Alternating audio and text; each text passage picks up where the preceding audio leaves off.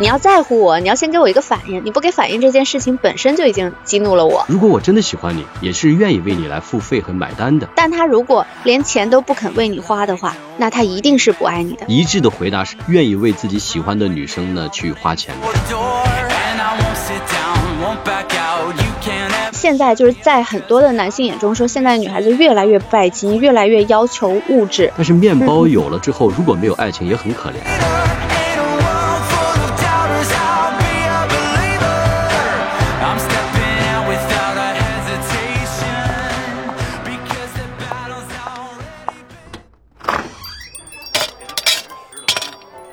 欢迎光临爱情酒吧，今天想喝点什么？需要我给你推荐一杯鸡尾酒吗？好的，稍等。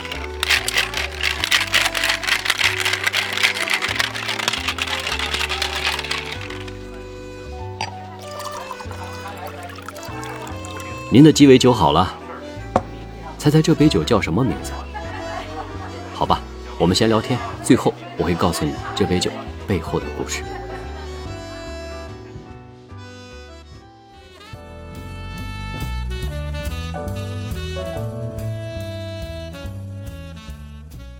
你好，硕硕。Hello，魔芋又见面啦。OK OK，给大家打个招呼吧。Hello，大家好，我是硕硕，凭借买买买的能力再次来到了魔芋先生的节目，很高兴和大家再次见面。欢迎硕硕，我知道你是一个特别优质的这个购物狂。这个双十一到了之后呢，都是你们这个女生都是一个剁手节了，所以这个对于你来讲是一个疯狂的购物节的开始。现在已经开始购物了没有啊？已经开始了呀，这个你就不知道了吧？像这个李佳琦直播间呐、薇娅直播间呐，都开始提前预售了，该买的东西都要排上日程。我们男生对你们这种购物节本身来讲，我们好像不是特别的关注，而且我们买东西也不是刻意的想在购物节里买，平时的可能都已经在进行中了。你们对这个购物节的这个消费，我觉得也不可小视的呀。平时的话，你给我讲讲，你是在网上一般能购物点什么东西比较多呢？我可能吃穿住用行，大到这个家电家具，小到那个针线包什么的，我全都能在网上买。我甚至还还会去看淘宝的法拍的那个房子、车子，我都会去看。这么多内容你都可以啊？呃，可能我就我属于那种不怎么喜欢逛街的，所以这个网上购物给我提供了极大的便利。那像你这个说这个双十一的这个购物节，应该你是一个攒足了劲儿就准备进行采购的，对吧？那倒也没有，就是双十一其实从前的话。呃，十一月十一号当天，全场所有东西都是五折，你只要买买买就行了。但是现在因为它套路多了，然后它那个拉长了战线，现在才十月份嘛，它就已经开始购物了。其实是让我的这种就是购买的精力也是就是拉的很很疲惫的。所以一般现在的双十一的话，可能就是一些必备品降价比较多的，我会囤下货。大部分东西也开始慢慢走向这个平时去购买了。但是双十一这种全民狂欢的环境下，还是会拉高我的一些购物欲望的。了解了解，我估计很多的这个购物人群呢，他都在这个节日里面都做好了这种准备了，然后还是可以得到一些实惠的啊，应该是蛮开心的。好，我跟你今天聊一个什么话题呢？就是嗯，购物本身是非常愉快的，尤其是你们女生在这样的一个购物节期间。那么对于这个男生来讲，尤其是那些正在恋爱期间的这个男生呢，就会出现一个特别重要的问题，就是来清空女友的这个购物车。这一个点呢，目前好像是网上非常火爆和这个现实的一个问题。这个男生给这个女生转账都不重要了，重要的是你先把我的购物车给清理掉。所以我想，你们作为女生这个购物方面来讲，你们一般是用自己的钱多，还是用这个男生的钱多呢？我觉得我也不能代表所有的吧。呃，我自己的话，可能更多的是花自己的钱，就特别是像这种购物节这类的，因为里面有太多我想要的东西，然后我想要这东西，我也不好伸手去要呀，所以我就加到里面去自己去买。如果你有心，你愿意主动给我清空购物车，当然是没问题的了。但是你没心的话，你没有看到这个事情的话，我也不会太在意。就这样，一般还是会花自己的钱。我是在网上前两天看到一篇这个报道，这个报道还挺有意思的，就是。这个女生呢，自己正在看这个淘宝也好，还有这个其他方面的这个购物清单，然后自己列出了一堆想买的东西，然后把这想买的东西的这个截图呢，就她是无心的就发给了这个男友，可能是想了解一下男友的这个反馈吧。没想到男友呢，大概在一天的时间都没给她回复，就应该是看到信息没有给他回复。到晚上的时候就问男友说你怎么没有消息呢？这个男友呢就正常跟他聊别的，好像像没有看到过这个啊截图一样，他就有点很不高兴了。他就说你明明看到了这个短信，你为什么不给我进行回复呢？这个男友很尴尬，他说你看你发给我这个呢，我以为你是想让我来给你来进行这个购买的，但是我现在经济上不允许，所以我觉得我特别尴尬，我不知道该怎么回复你。这个女生就有点生气了，你知道吧？这个女生说：“我其实发给你，我是无心发给你的，我就想了解一下你是什么反应。没想到你是这样的一种状态。我其实根本不是想让你为我来付这个钱，我只是想了解一下你的这个反应。”那这个男友就说了：“那其实你发给我，我肯定会认为你是想让我来给你买了。”最后这两个人搞得有点不开心。其实对于这个男生给这个女生转账啊，我们有的时候。怎么说呢？我们男生有的时候会这样讲，就是如果我真的喜欢你，我肯定是愿意给你做这种转账的，也是愿意为你来付费和买单的。但是如果你要用这样的一种方式来要求我这样去做的话，或者超出了我的这种预期的这种承受范围，我们就会觉得有点不适了。你觉得是不是啊？其实我觉得这件事情呢，就从几个不同的方面来看。呃，这个女孩首先她发这个截图，如果她真的是不小心发过去的，那么她可以撤回。但她没有撤回，那就是说她在等待她男友的一个反应。那这个男孩不管你买得起还是买不起，你要先给我一个反应啊！就是我更多的是你要在乎我，你要先给我一个反应。你不给反应，这件事情本身就已经激怒了我，这是一个点。然后还有一个，然后还有一个就是说，呃，我发给你，你给我的反馈是怎么样的？如果你及时反馈了，你说啊，宝贝，对不起，我们现在的这个消费能力还没有达到这样，我买不起或者怎么样，你你直言不讳的跟我说。既然两个人已经是情侣关系了嘛，对不对？那互相包容也是应该的。然后这个女孩会去找这个男孩，肯定两个人已经在一起，那也是了解彼此的这个经济经济能力的。如果还是在这个经济能力以外去要求额外的东西，那你自己首先你就没想好呀。你想要那么多呃昂贵的东西，买不起的东西，你就不应该找这个男孩，这是你自己也有问题了嘛。然后后面你说的就是这个伸手要钱的这个行为呢？怎么说？其实我我自己的感受哈，我觉得你在网上买东西的话，更多的你嗯，不管买给谁吧，这是你自己的购物行为。你现在花的就是你自己的这个银行卡里面的钱，你正常去花没问题。花完之后，如果你的男朋友愿意给你还花呗，那也是他爱你的一种方式嘛，那就让他去还嘛，嗯，让你们两个共同去承担，这也是你们的事情。但是还没买呢，你就伸手要钱，这个行为我其实是不太能接受的。对，但是现在你知道，现在有很多的女生呢，她们还是在接受这个男友给她们给这样的一种清空购物车的这种行为，甚至还会给他们一些这种啊现金的这种转账，他们觉得这是一种理所当然的，而且流行的那句话是这样说的，就是嗯，现在的成年人的恋爱和爱情，除了转账和娶她，别的都是扯淡，所以他们对于这个转账是非常非常现实的一种认知，但是对于女。生来讲。你们是怎么来看待这个男生给你们来做这种转账，然后让自己可以这样去消费的呢？其实清空购物车这件事情，我是觉得这是一种就是情侣之间的小情趣吧。就我给你清空购物车，这也是我爱你的一种方式嘛。我能给你清空购物车，那证明我也知道了你的这个，比如说淘宝购物，我知道你的淘宝账号，我才能帮你清空，对不对？那这也是我爱你的一种方式。另外就是，其实，在一些特殊的节日转账，比如说这个五二零零啊、一三一四啊这样的这样的金额，其实是可以满足女生对这种仪式感的需求，仪式感的内心需求。其实也不是说要多少大额的这种转账吧，只是说一些呃仪式感上，女孩子的需求会更高一些。我觉得像你刚才所说的，可能作为这个情侣之间的这种清空购物车这个行为，应该算是属于两个人一种情趣的一种表示，哦，然后能够通过这种形式呢，能表述出自己的一种爱的或者是一种关怀或者喜欢的一种方式而已。但是要过分强调这个消费和转账的话，那肯定是有一定的不适了。对对对对对。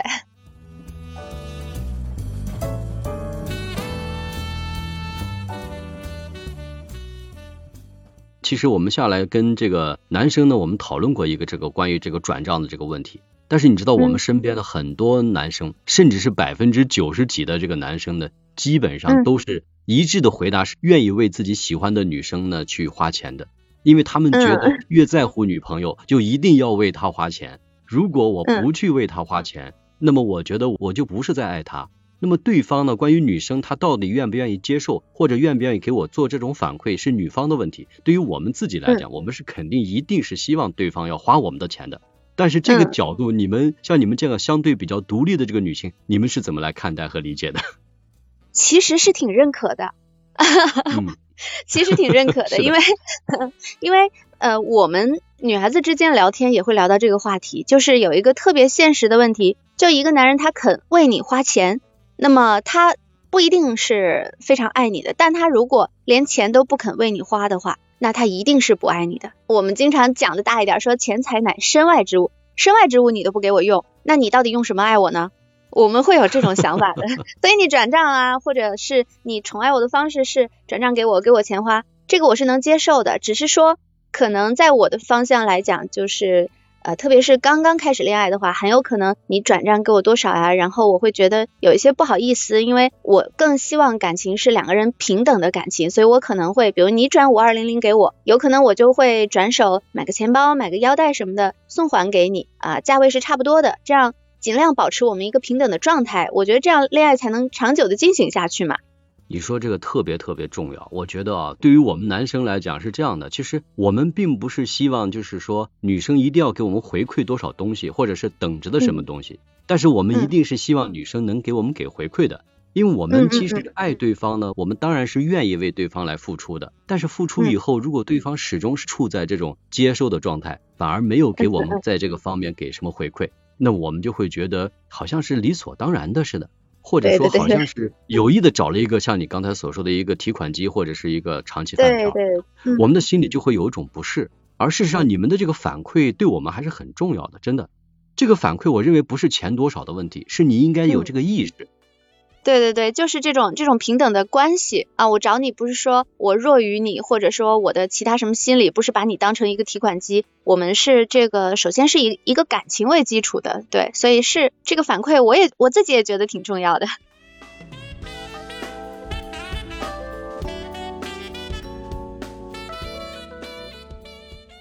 哎，那你说这种情况会不会出现是这样的？就是当我们这个前期在恋爱的过程中，我们特别喜欢一个女生。然后我们就不停的为她来付出，因为我认为我是主动去追求她，而这个女生呢，她呢也在接受我对她的这种付出，但是她的这个反馈呢又非常的少，甚至是没有反馈。她觉得她享受你的这种追求，甚至是一种付出是理所当然的，因为她就是觉得她应该得到你的这种啊这种帮助或者是一种关爱。这个过程中是不是可以讲，就是说男生爱女生多一点，但女生爱男生的这种角度的感情上会比较弱一点或者少一点，会不会可以这样来理解？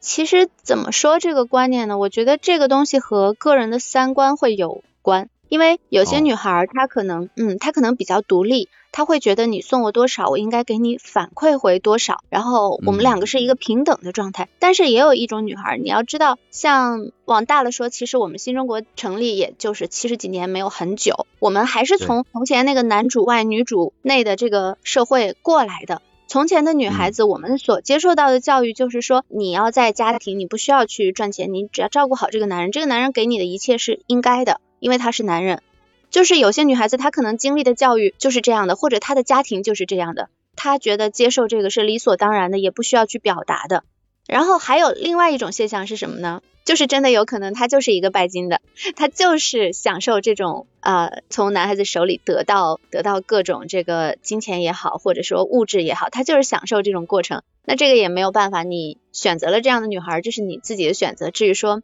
你是想要分手呢，还是两个人继续呢？你去衡量利弊了。而且我觉得在感情里面，很有可能这个利弊是衡量不清的。真的感情是一个 说不清的东西。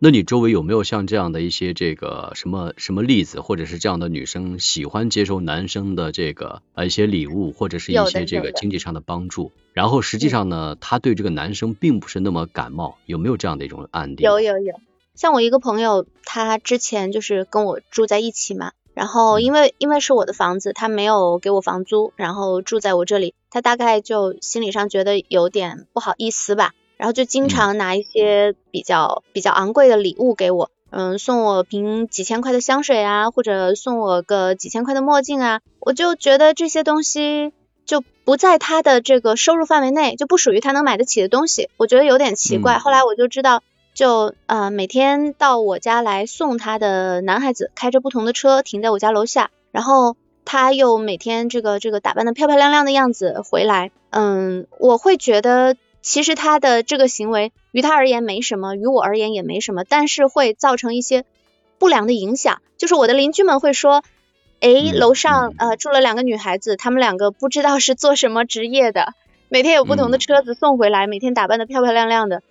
就我觉得，嗯，你生活在这个社会大环境当中，你没办法去避免别人对你的指指点点。那么有些事情呢，你自己做的话，你要掌握一个度，你不能闭着眼睛，别人送什么你都要。所以，因为我们也是因为我们两个人观念不太一致吧，我是属于那种相对比较独立的，然后她是属于这种相对来说就比较啊小鸟依人的姑娘，你可以这么说她吧，反正。然后最后就我跟她谈了一下，我说这个。对我个人的影响是，嗯，不太好的。你都有钱，这个是吧？每个月买上万块的这个乱七八糟的这些东西，那你为什么不去自己租个房子呢？房租也不是很高。然后就跟他谈了一下，然后后面他就搬走了。我不能说他的对错，也不能说我的对错吧，只是说大家三观不一致的话，其实做朋友也很难，更何况是做男女朋友了。嗯，这个我觉得是，这个确实是这样的。就是作为男生来讲，我们在选择女友的时候，可能我们也会有自己的这种判断的标准。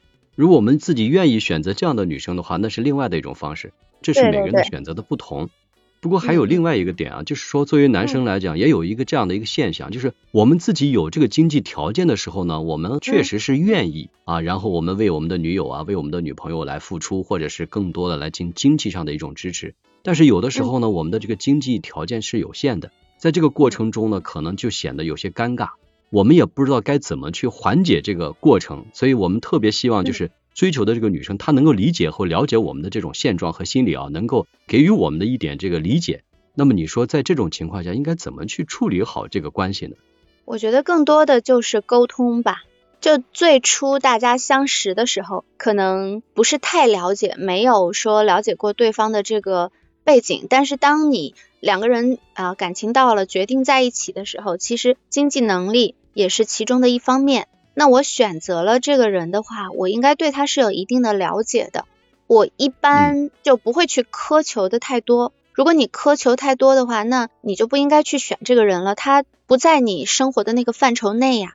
那你选了这个人，更多的就彼此要有一个包容了。然后这个男孩如果就是有些东西是你负担不起的。那你一定要跟他沟通，你不能为了显示自己的这个，嗯，有些男孩特别大男子主义，就为了在女朋友面前显摆一下特别的男人嘛，然后就你要什么我都给你买，你会给女孩造成一种错觉，她觉得你的收入很好，你的收入是可以满足我这些或者说一些物质的需求也好，我会误以为你能够满足这个需求，所以我会把这个事儿不当回事儿，正常的跟你开口去要，但其实已经给你造成困扰了，造成负担了。那你还不说的话，那这个早晚就是埋下的一个雷，将来在你们两个感情过程当中，这肯定就是会出问题的呀。会的，会的，这个男生肯定有这样的现象，而且男生呢，有的时候都是比较好面子的，肯定会走入到这种误区的，这个确实会有的，这个确实会有。对，所以说起来就是沟通真的非常重要，要就不管是经济方面还是感情方面，这该沟通的时候都要好好的去说，去交流。上次我在那个哪里呢？就是在网上看到一篇这个文章，这个文章是男生写的啊，就是他觉得他的这个爱情呢特别感动我。他说了一个点，就是他当跟自己的这个女友结婚的那一刻呢，他们想用一个什么具有意义的一种结婚戒指来代表他们俩的爱情呢？他就在网上花了两百多块钱买了一一对钢的戒指，这个戒指很漂亮，他晒出来这一对戒指，然后他就说。呃，我把这一对戒指呢送给我的这个新婚的这个女友的时候呢，我们俩都特别的幸福和满足。我们其实觉得并不是一定要真正给她购买一个很大克拉的钻戒才能代表的真心的去爱她。而我的女友呢也很接受的我这份心，然后她也知道她这个老公是非常非常爱她的。我觉得这种感觉其实挺让我震撼的。有的时候我们不得不承认啊，这个面包和爱情都很重要，但是面包有了之后，如果没有爱情也很可怜。但是有了爱情，没有面包，有的时候也很寒酸。这一点的话呢，真的是需要找到一个三观对的人，可能才能真正走到一起。对，是这样的。嗯，我觉得两个人就是已经在一起了，并且你讲的这个故事是说新婚嘛，嗯，那两个人选择去结婚了，就表示说两个人接受了彼此的这种经济的状态，两个人也接受了未来成为战友并肩去战斗，去为他们的啊生活添砖加瓦，慢慢的建起一个家来的这种责任，这是两个人共同的选择。其实这是一件很浪漫的事情，就是在女孩的内心里面，可能还是挺追求这种仪式感的东西。可能现在你不能给我一个很好的面包，但是你去努力做了，你让我的精神上是满足的。然后你是一个上进的人，你许给我的未来，你在努力去做，你没有许给我一个空的未来。那我看到了这一点的话，其实也是就是可以去弥补经济上的不足的。我觉得这一点呢，特别需要你你你能说到这一点的话，我就觉得特别能感动，因为我们就 是希望能够找到一个这样对的人，就像你所说的，一个呢是三观合的，再一个呢就是彼此的那个心呢，能够真正能体会到对方的那种爱。不是用真正的这个金钱来做这种衡量的。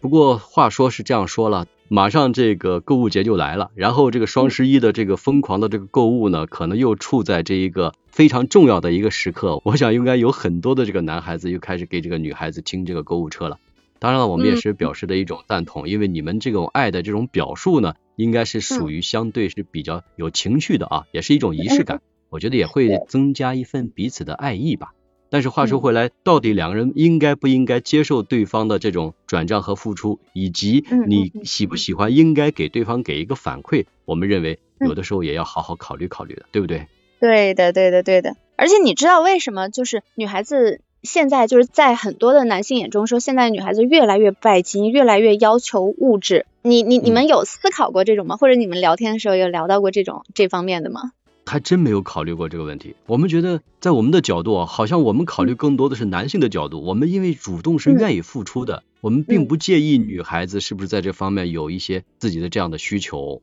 其实就我们的我们的想法的话，可能更多的是说。我们是缺乏安全感的，所以才会去要求在物质上给的更多。我们不能说那些伸手要钱的女孩，要求你给我清空购物车的女孩，她就是给她一个定义，她就是拜金了，或者她就是一个特别物质的人。可能有一些，她只是说试探一下你愿不愿意为我花钱，然后我跟你去要这个东西，也是因为我能许你一个未来，也希望你能许我一个未来。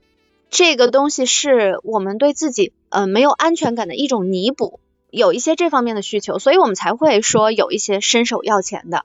我了解，其实你说这个点呢，在我们的这个男生的这个角度来讲，可能是你们的女生的这个行为是比较隐晦的，或者说你们的这个思维啊是比较隐晦的。一般作为男性来讲，他为自己的这种爱的投资在经济上的多少，决定了他自己在这个感情投的这个多少。也就是说，他投入的越多。那么他自己觉得自己的代价和成本越高，他分手的这个几率就越小，所以他本身 这种投入也是有必要的，他也愿意投入的话，那么他进入这种最终给予女方的这个安全感的这个机会就更大，所以这一点我们也得承认。所以女孩们可以就是好好的考察一下，舍不舍得为你花钱这个事儿。不过我们男生并不介意你们来考察我们这一点，但是我们是量力而行。我们也需要你们的反馈，对不对？我们并不是想让同等的反馈，但是我们希望你们能够表达出你们爱我的，用你们的方式来回馈我们就够了。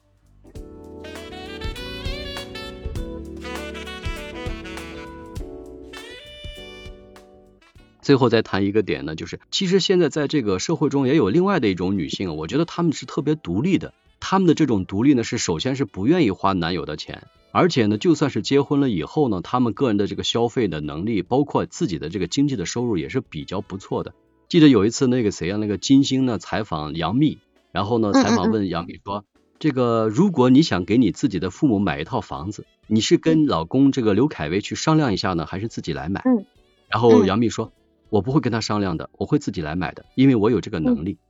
嗯。那么。有一点就是，第一，你们其实是比较独立的。如果当你们自己经济比较独立的时候呢，自己用自己挣到的钱来换取自己的这种想购买的一些东西，这个男生呢会这样考虑，就是如果你特别不愿意花我的钱，而且你还把这个经济上跟我分得非常清楚，我们就会觉得你们并不需要我们，而且你们也不会接受我们对你们的爱的一种表达的这种方式，甚至会觉得你并不爱我们。所以这一点呢，我倒是希望作为女生的角度，你们怎么来给我们男生给一点安慰？其实，其实这个要看个人定位吧。我觉得就是你两个人生活在一起，不管你是否组成了家庭，只要你是共同生活了，那么共同的这个开支，共同出钱，完全是可以的。只要这个女孩她自己有这个经济能力，是完全可以的。然后你举那个例子说啊，这个杨幂和刘恺威哈，如果说给家里买房的话，我不需要商量。我觉得我作为一个女的，我要给我的爸爸妈妈买房子，这个钱又是我独立的，并且是呃相对来说我可支配的收入比较多的话。我给我自己的家人改善一些生活的话，这是我自己的事情，我确实不跟你商量也没有问题啊，这是我的行为啊，我倒是相对来说比较接受这个。但是如果说我们共同生活，我一分钱都不要你的，那我们俩是合租室友吗？我觉得这个倒是不应该的。在你们共同生活，两个人经营一个家，那就应该是我花你的钱，你也花我的钱。如果真的是 A A 分的那么清楚的话，那这个感情。也谈不下去吧，我的感觉是这样的。是的，我也觉得是。嗯嗯。本身我们都会有一点点的大男子主义啊，就是我们愿意为你花钱，然后你还要跟我一一二二的分得非常清楚，而且你还显示出你那种独立，那你就独立自己去过去吧，你就不要再找男朋友了。对对对，就是有所谓的那种那种独立的女性，然后就自己好像处处都很刚强。其实我也是不认同的。我觉得不管你在就是经济上是否独立。你都应该呃利用你女性的这种优势，你跟男性的最大的区别不就是你的温柔跟你的柔软吗？就有的时候刚强的和这个阴柔的你们在一起才能够就是互补，才能够互相成就。如果两个人都那么刚强的话，直接撞不出火花来了，估计就该都撞飞了，各自往反方向走了嘛。我认识一个姐姐，她是某个银行的高管，就可以说是事业有成的那种。但是我就发现她是一个永远的温温柔柔的一个姐姐，就是她不管跟我们说话也好，还是跟她老公说话也好，就是柔柔的，然后打电话，嗯，讲起事情来也是柔柔的，很温柔的就把事情给解决了，而不是说我特别强硬的，我要求你去怎样怎样怎样，就是你做到银行高管去了，你的收入也好，社会地位也好，都是不错的，但你依然能够维持自己的这种内心的柔软，我觉得这。对我来说，是我所向往的那种成功的女性，让我觉得，嗯，活得特别通透，特别好，特别羡慕的。说得好，因为这样的女性，你这样一讲，我都觉得我们都是非常欣赏的。因为你们女 生啊，不管怎么说呢，把你们柔软的一方面留给我们男生，能够体会出我们的一点价值。这一点的话，我是觉得相相互的，能够给对方给一个机会啊，来作为一种表述，也是一种爱的一种方式吧。今天我们聊的也非常好，非常开心，特别感谢硕硕能够跟我再次来到我们的爱情酒吧，那么聊了一个我们关于这个金钱使用的一些话题，那么我们希望能跟我们的硕硕再次能够录制我们的爱情酒吧的其他节目。好，再次感谢硕硕，我们下期见，拜拜。谢谢，下期见，拜拜。